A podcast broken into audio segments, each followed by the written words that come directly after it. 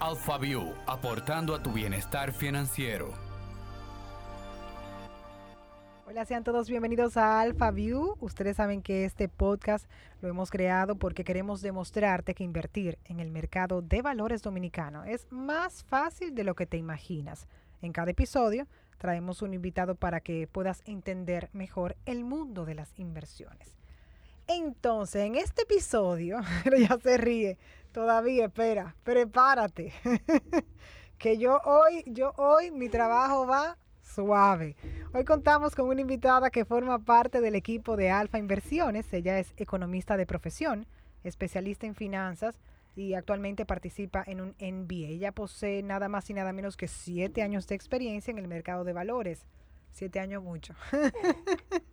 a mí me dijeron por ahí que cada vez que ella habla, mi amor, eso es, sale edificación de sus labios. Ella está mala de la risa, señores. Melisa Suárez con nosotros, bienvenida. ¿Cómo estás, Meli? Eh, nerviosa. No, pero nerviosa porque, muchacha. Sí, ya a mí me, ya a mí me pasaron toda la información, me dijeron, mira, con Melissa tú no vas a tener ni que hablar, porque ella es una mujer tan capaz, que tiene tanto conocimiento, que mira, pap, pap, pap, pap, pap, pap, y tú hoy vas suave. Qué presión. De verdad que muchísimas gracias por estar con nosotros, Melissa, y queremos entonces, como siempre, hacerte unas cuantas preguntitas porque nos gusta conocer más de nuestros invitados. ¿Estás lista? Bueno, ya estoy aquí. Un poco más sobre nuestro invitado. Melissa, ¿y alguna vez tú pensaste en trabajar en que tú ibas a trabajar en un puesto de bolsa? O sea, de que cuando yo era chiquita, no. bueno, en el bachiller todo el mundo ve como la bolsa de valores, Estados Unidos, súper guau. Entonces aquí no era como muy popular, yo no sabía que existía. Luego en la universidad me di cuenta que existió porque ellos me pagaron la beca de, de la universidad. ¡Wow! ¡Qué chulo! O sea, que tu lazo es muy emocional.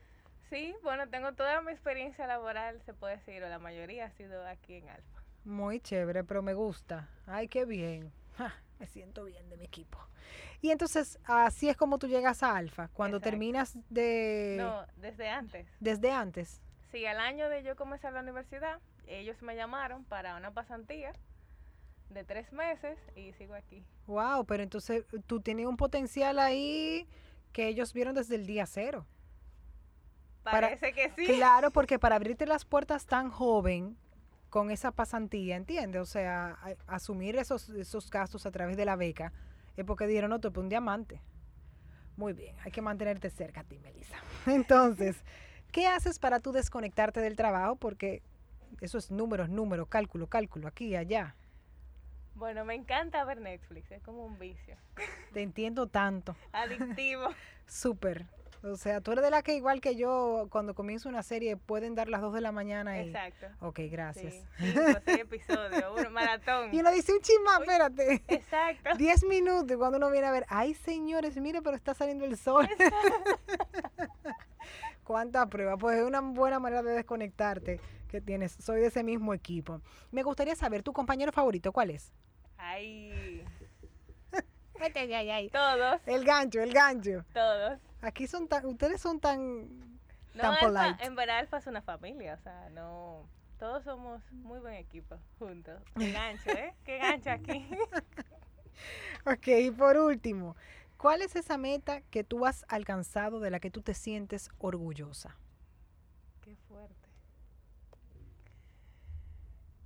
Eh, bueno, yo creo que graduarme de, de la universidad y luego de la otra maestría.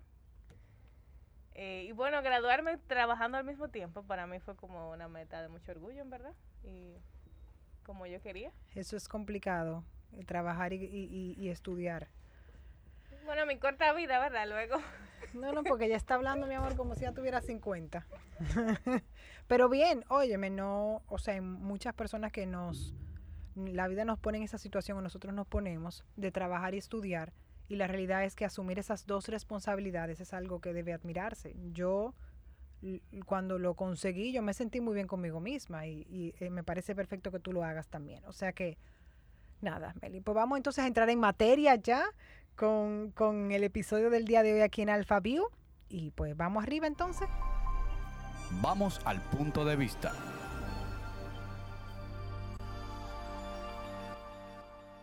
Entonces, Meli, como te dije, hoy tenemos una temática diferente, porque me dijeron que tú eras una persona que cuando hablabas, como te mencioné, edificabas. Y tienes muchos consejos que compartir con nosotros para esa mejoría financiera y todo ese esquema. Entonces, yo hoy voy a estar aquí dándote apoyo moral a través de mi experiencia con todos esos tips que tú vas a compartir. Somos un equipo, no te preocupes que no es que te voy a dejar sola. No, ¿eh? fue una trampa, un engaño. No, aquí. no, no, aquí somos un equipo, tú y yo contra el mundo, ¿ok? Pero yo sé que, que va a ser de muchísimo provecho para todos eh, nuestros eh, oyentes, que aprovechamos para saludar en especial a Mimi, que nos escribió, que le ha encantado todo lo que se ha compartido a través de AlphaView. Yo sé que este va a ser tu favorito, así que cuéntanos entonces. Con, con ese punto de vista que tú tienes sobre las finanzas y sobre todo esto que tiene que ver con el mercado. Yo creo que es muy importante analizar las finanzas como todo en la vida por etapas. O sea, a lo largo de la vida uno va teniendo prioridades y momentos y necesidades también que van cambiando. Entonces sería bueno como ubicarlo en ese sentido. Bueno, lo primero es como yo no tengo tantos años de vida, ¿verdad? Quizás empezar por donde uno empieza ya teniendo como libertades y compromisos financieros, que es en la universidad. Sí. Algunos, yo no tuve ese, gracias a Dios, no tuve ese problema, pero hay muchos que tenemos que pagar eh, la universidad con financiamiento, con una deuda para adquirir una buena educación. Y lo común es tomar estos préstamos educativos que son bastante caros, pero que son la única opción que se presenta.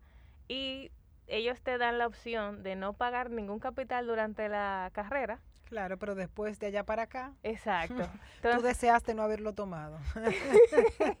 no es verdad, porque es, básicamente, es una realidad, o sea, nos gusta ser transparentes y sabemos que muchos no tienen otra opción o se les complica, pero al final, o sea, cuando, cuando se dan cuenta del- de la decisión que tomaron, es como que, wow, si hubiese sabido esto, no lo hago de esa manera.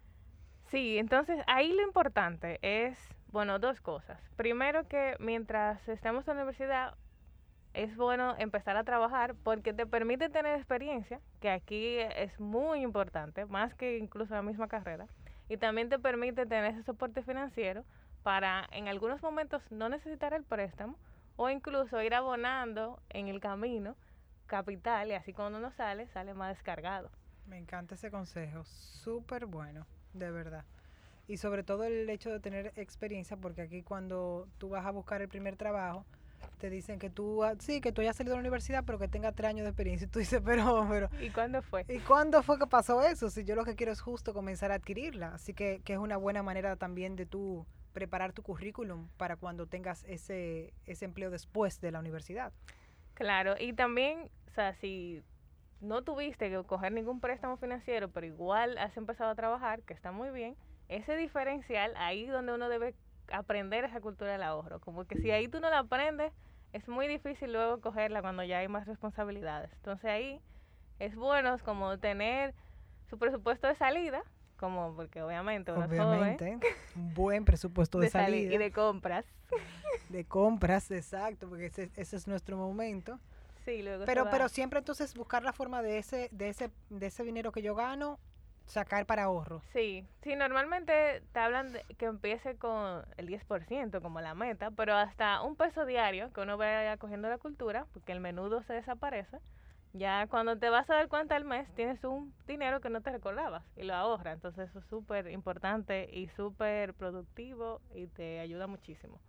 Pues ahí está, trabajar la cultura del ahorro desde que tienes tu primer empleo. Bueno, hay niños, hay incluso desde niños que se va trabajando, que le dan la mesada y lo van ahorrando y luego ya tú ves que a veces no necesitan, bueno, siempre van a pedir, pero, pero si Sí, quieren comprar algo, Sí, no siempre piden. Te piden te dicen, pero tú, tú le puedes hacer el comentario, pero mijo, tú tienes ahorro. Ah, ah, eso yo no lo toco. Exacto. tú dices que- o sea, explícame, por favor. Pero sí, porque mm, yo creo que lo comenté en un episodio. A mí me pasaba con mi abuela, que ella siempre me daba, me decía, ten eh, 50 pesos, 20 pesos, y me decía, y guárdalos. Y yo de verdad que eh, cultivó muchísimo en mí eso, el ahorro. O sea, yo ahorro muchísimo.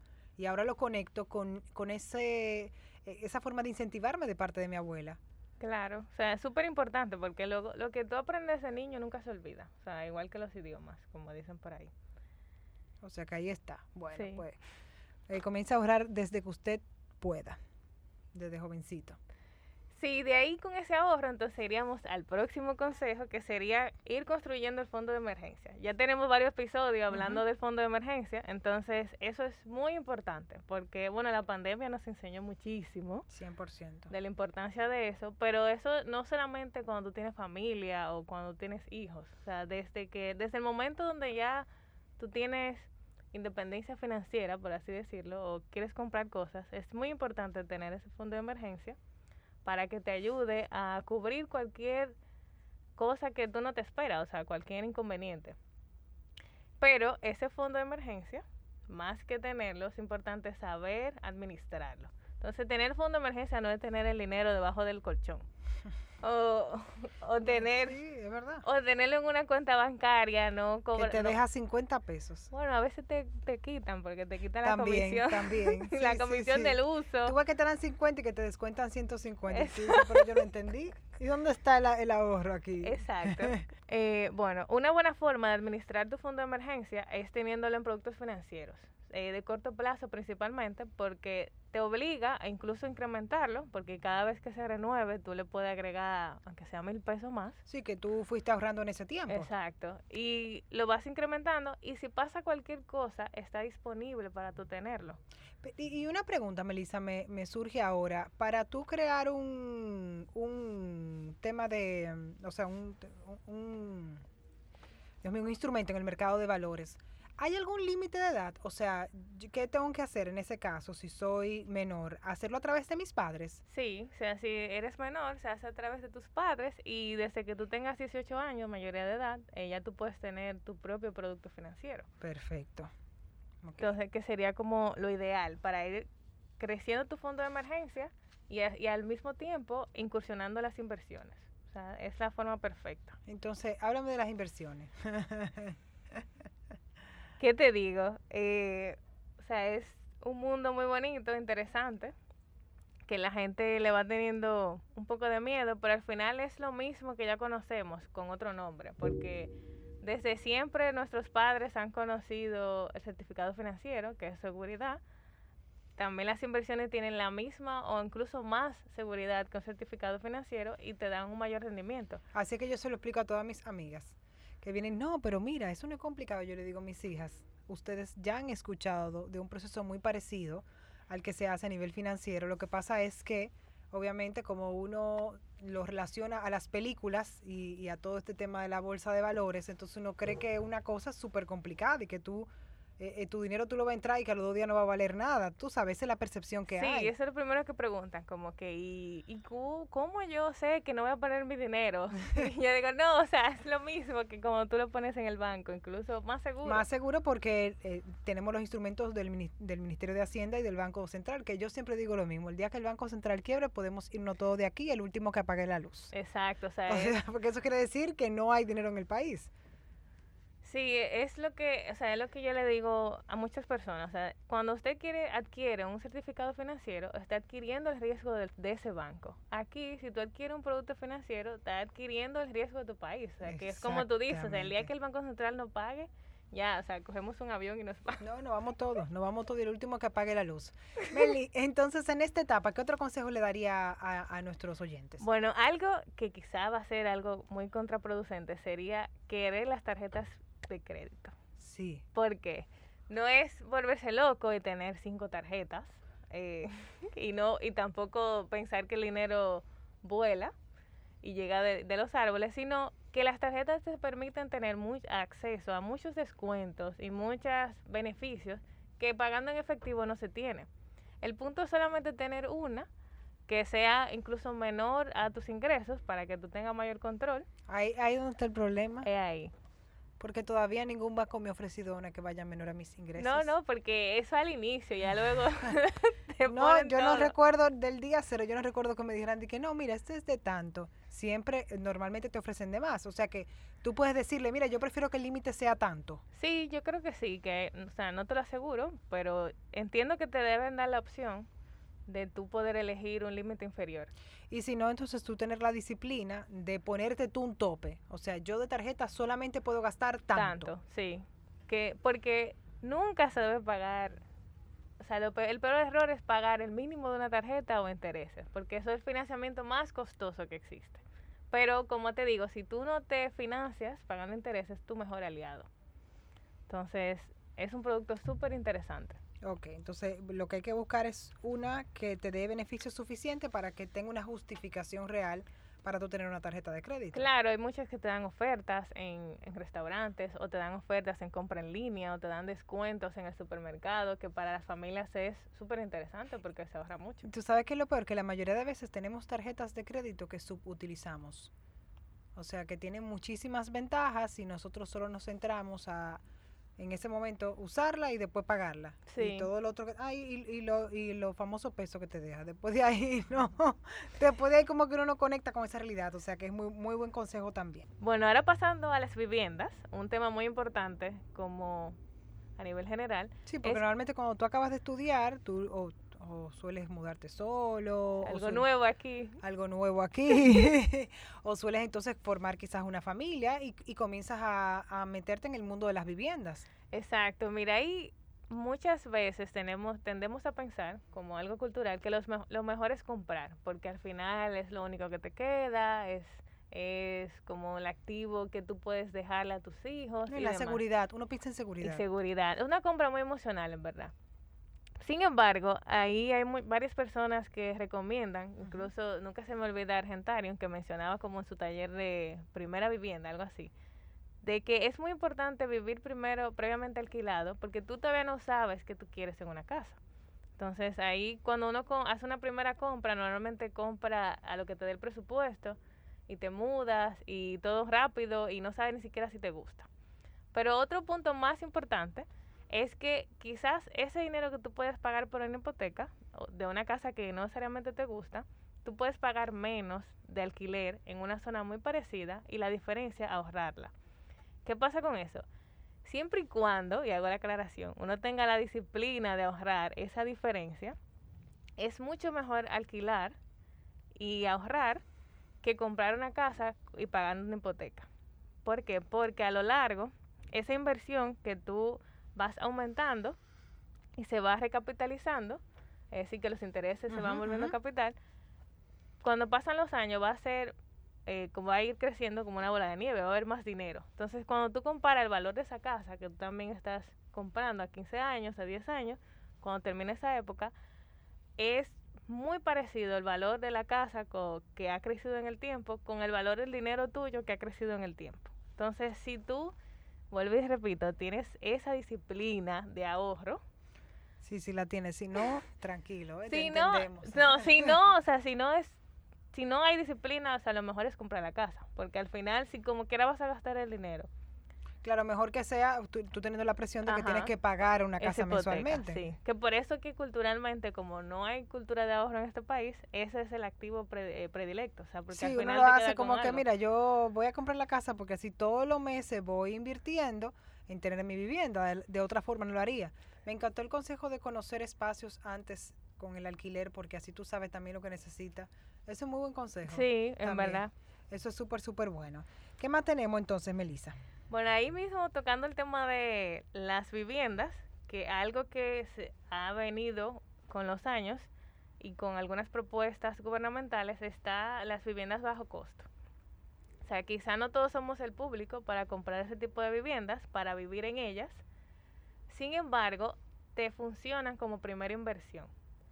Eh, como si tú eres alguien, por ejemplo, bueno, yo, que no, no tengo familia. O no... Y No sé has formado tu familia, no. porque familia tú tienes. Exacto. Gracias. Gracias, sí, mi madre mi padre. Pero no has formado tu familia. No he formado mi propia familia. Eh, un buen activo de inversión sería a, la- a largo plazo, si, si yo también soy de bajo riesgo y no confío tanto en el mercado de valores, sería comprar este tipo de viviendas para rentarla. No, así aprovechas ese beneficio que te da el Estado, que es el bono vivienda, de ese descuento, y tienes un activo que te va generando renta, que, que es de comodidad para la población, porque aquí uno, cuando si tú dices comprar una casa, todo el mundo te dice, oh, muy bien, claro, o sea, tú vas a estar, o sea, muy bien. Sí, aquí, aquí es diferente. Todavía no, no estamos lo, lo vemos diferente, pero, pero viéndolo de esa perspectiva financiera es interesante. Sí, por eso digo, como si yo sé que no voy a vivir en ese tipo de vivienda, igual puedo aprovechar la oportunidad para tenerlo como un activo de inversión. Perfecto. Y así te queda en el tiempo y luego también lo puedes vender. Perfecto, pues ahí está el consejo en cuanto a vivienda se refiere. Muy buenos. De verdad. Gracias. Yo que estoy en eso, gracias. Continuamos. Bueno, algo que a mí me gusta mucho es los viajes. eh, porque, ¿verdad? No, no Claro. todo es trabajo, ¿verdad? No A todo mí es también, apúntame ahí. Sin embargo, es muy importante que antes de cada viaje uno haga un presupuesto. Incluso, Ay, padre, Dios mío. Esta gente O con sus presupuestos. no, pero no tiene que ser como de Ay, día, Dios o sea, hay mucho detalle, porque hay gente Yo me que llevo un dinero me diario. Sí, no, pero, o sea, yo puedo llevarme como, bueno, tengo tanto que eso es lo que puedo gastar, así. Sí, o sea, pero el viaje completo yo no puedo sacar eso por día, Melissa. No, claro, eso te digo, tú te pones un monto y si me llevé la tarjeta, bueno, Bueno, no otra te garantizo nada. pero sí, sí. Ya, o sea, lo ideal es hacerlo de esa forma. Lo que pasa es que es difícil. No, claro. Es difícil cuando tú estás de, como de viaje, de vacaciones, desconectado y tú dices, la vida es una, que es un gancho. No, sí. Ese, el gancho más grande porque es puedo y la me lo vida es merezco. una. O porque puedo y me lo merezco. Yo trabajo para esto. Yo trabajo para eso. Ya ese yo trabajo para esto, mira. O yo trabajo mucho. tú vienes para allá sin ganas de volver a irte de viaje. Bueno, sin ganas de volver porque tienes que pagar. Ambas cosas, ambas cosas. No, pero ahí lo ideal es hasta te, te ayuda como a organizar mejor el viaje, de, de ver más cosas. Pero lo ideal es como ir desde aquí programado, como que tú quieres ver, que dónde gastar, eh, hacer un plan. Yo tengo amigos en Alfa que me han enseñado mucho que organizan los días hasta con un, padre, una diapositiva de, de la rutina, de, o sea, de todo, o sea, muy organizado. Mm. Pero lo ideal es como un tope, como tú decías, me puedo gastar tanto. Y de ahí ya cuando, si tú ves que te estás acercando y vas a la mitad del Entonces, en tiempo vez de del estar en el viaje, restaurante, usted se busca una hamburguesa bien cercana a usted. Exacto. o se compra sándwiches en, Se compra sus en el súper. Exactamente. Usted- el punto es bu- buscar la vuelta.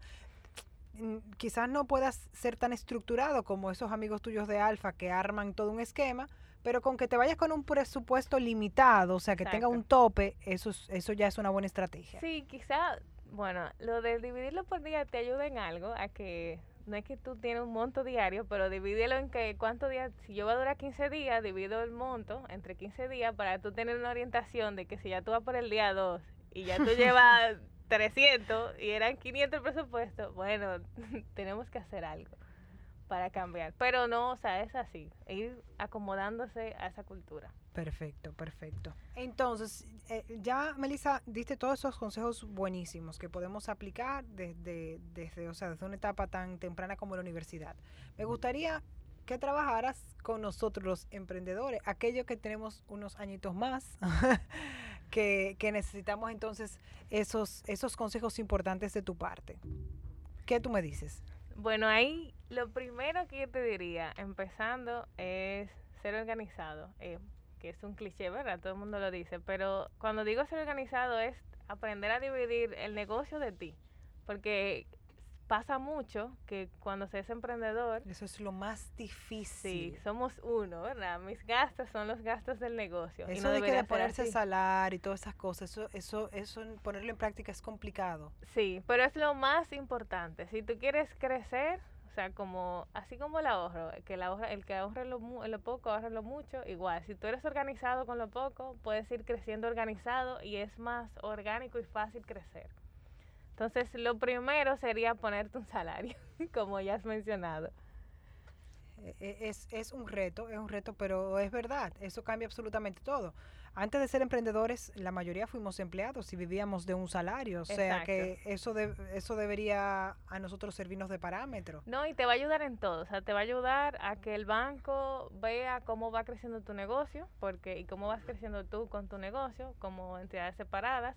También te va a ayudar a que el negocio crezca por sí solo y tú va, y te des cuenta de que el negocio va creciendo o al contrario de que el negocio no está creciendo y tienes que buscar otras cosas. Porque si si tú te fuiste de un trabajo para ser emprendedor, se supone que ese emprendimiento debe pagarte tus horas de trabajo como te pagaba ese salario anteriormente. Entonces ahí tú te das cuenta de verdad si es viable tú seguir en esa iniciativa o si simplemente... Tienes que volver a repartir currículum. bueno, yo he sido simplemente un aprendizaje, pero, pero sí. Bueno, usted reparte su currículum en lo que sigue aprendiendo. Oye, eso pasa también. A veces comenzamos un gran negocio, las cosas no se dan bien, tenemos que volver al mercado laboral como empleados y intentarlo entonces más adelante. Eso puede ocurrir, o sea, no pasa nada. Sí, no, claro. Y, y también te permite aprender de tus errores y conocer. Y también saber cómo tu negocio va creciendo. Y si en algún momento tú necesitas financiamiento para que siga creciendo, tú sabes hasta cuánto puedes tomar porque sabes tu capacidad de, de endeudamiento. de endeudamiento, tranquila. Sabes tu capacidad de endeudamiento. Eso, eso es muy importante. ¿Te gustaría agregar algo más para nosotros, aquellos que estamos formando nuestro propio negocio? Eh, bueno, no, lo último que yo te diría es que así como persona, eh, estamos entendiendo que es muy importante tener ese colchón, ese fondo de emergencia como negocio, emprendimiento aparte, también es aún más importante que lo tengas o sea, el tuyo y el del negocio. Porque ahora en la pandemia vimos cómo muchos negocios, por tema de flujo de caja, tuvieron que cerrar. Sí, y de una vez, o sea, porque hay negocios que duraron un tiempo en lograrlo, pero fue demasiado extenso. Exacto. Pero hay otros que muy rápido no pudieron seguir sus operaciones. Sí, por eso es muy importante entender cómo funciona el negocio, cuáles son los costos fijos, los gastos fijos y cómo podemos cubrirlo. Entonces, ir Así mismo, ahorrar pan para mayo, como dicen por ahí. pues me encantó, Mili. Yo te voy a decir cosas que aprendí de ti hoy. Vamos a ver si fue una buena alumna. El resumen. Número uno, aprender a ahorrar desde que sea posible. Ojalá nosotros cultivar desde pequeño eso en nuestros hijos. Y si no, pues desde que tengas tu primer ingreso, ya sea por mesada o por trabajo, saca ese dinerito del ahorro, que esa cultura del ahorro te va a ayudar muchísimo. Eso es lo número uno, lo de la experiencia laboral que me encantó también. En el tema de la vivienda, pues examinar muy bien si al final tú lo quieres hacer a través de la compra de la vivienda.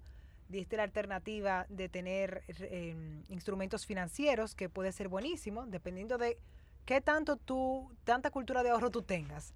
Ahí tú, tú vas a saber cuánto te vas a arriesgar y cómo también se puede convertir en todo lo contrario tu vivienda en algo que te deje dinero, o sea, en una inversión. Hablaste del tema de los bonos. Me encantó en la parte del, del, emprendimiento el tema de organizarse, que es súper importante. Yo creo que ahí tenemos todos un reto, porque la mayoría comenzamos por cosas que funcionan, nos dejamos llevar por el esquema y el orden financiero no nos sentamos para estructurarlo y poder conseguir entonces que seamos una empresa. Exacto. Nos quedamos siendo emprendedores, pero no cambiamos el chip a empresa. Y ahí yo creo que es donde está el mayor reto. O sea que muy buenos consejos de tu parte. Tú, yo te dije que ibas a ser una excelente conductora y así fue. Melissa Suárez con nosotros, pero esto no ha acabado porque tenemos unas consultas. Nosotros siempre preguntamos a través de las redes qué quieren saber, qué dudas tienen. Y entonces tenemos aquí unas cuantas preguntas en nuestra consulta express. Consulta express. Entonces me voy con la primera consulta express. Viene de parte de Jonathan y dice, tengo problemas con sacar dinero para las inversiones. ¿Qué me recomiendas? Bueno, ahí yo entiendo que cuando él dice sacar dinero es, vamos con el mismo tema del ahorro, ¿verdad? Exactamente. Bueno, yo te diría que pienses que tu inversión es un gasto más, como un gasto fijo. Entonces, así como tú sabes que del teléfono tú pagas 13 mil pesos al mes, piensa que para tu inversión tú debes sacar 13 mil pesos al mes. Puedes comenzar con 100 pesos al mes. Y cuando juntes el mínimo para ir al producto financiero que tú quieres, entonces lo pones juntos. E incluso puedes ir ahorrando en una cuenta de banco que no tenga tarjeta, que no la puedas usar, y vas moviendo es el truco, ajá. Claro, vas moviendo sí, yo tarjeta. Ya, mire, no me había, no había analizado por qué razón ni, ni el beneficio que me da, pero míralo ahí. Claro, si entonces tú mueves 100 pesos, o sea, cada semana, y ya cuando tú lo piensas, o sea, ya tiene el mínimo que tú necesitas para empezar tu primera inversión. Claro, hay que ser respetuoso con los ahorros.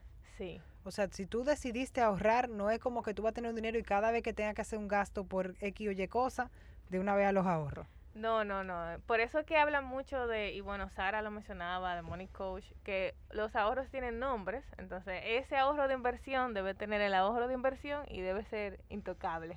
Muy bien, Intocable, va a cambiar el nombre. Quizás eso me puede ayudar. Me voy entonces ahora con otra consulta. Esta viene de parte de Jesús. Dice, ¿cómo sé si abonarle a mi préstamo o invertir ese dinero en el mercado de valores? Bueno, ahí va a depender mucho de la tasa de interés del mercado. Eh, si en ese momento la tasa de tu préstamo es más alta que lo que te puede pagar la inversión, lo mejor que puedes hacer es abonarle al préstamo, porque no hace sentido ahorrar a un 6% cuando tienes que pagar un préstamo al 8%. Entonces, mejor abona ese capital y cuando saldes la deuda empiezas a invertir. Eso es muy importante, que eso nos pasa muchas veces con la tarjeta, que entonces no como que juega con eso y dice la tarjeta le pago tanto y entonces ahorro tanto y cuando tú vienes a ver los intereses que está pagando por la tarjeta es una locura. Es una locura, inmanejable. Ah, pues ahí está el consejo. Pues Melissa, muchísimas gracias por estar con nosotros. Gracias a ti. De verdad disfrutamos muchísimo todo lo que compartiste y creo que es un podcast buenísimo para también escucharlo con, con nuestros hijos que ya están creciendo porque eh, sobre todo esta primera parte de la universidad, de crear esa idea del ahorro, es muy importante. Recuerde nuestra página para cualquier información es alfa.com.do. Ahí tenemos una sección que es Alfa Educa. Ahí, ahí están artículos, videos, también los ebooks donde podrás aprender muchísimo. Y nuestra cuenta en Instagram, arroba, arroba alfa inversiones, para que también tengas contenido súper valioso. Recuerda que puedes hacer la pregunta para el próximo podcast a través de Alfa Inversiones, así que eres toda libre, Melissa Suárez. Gracias por acompañarnos. No, un placer para mí conocerte y estar aquí. Y entonces nada, nos encontramos nosotros en otro episodio de Alfa View. Alfa View, una producción de Alfa Inversiones.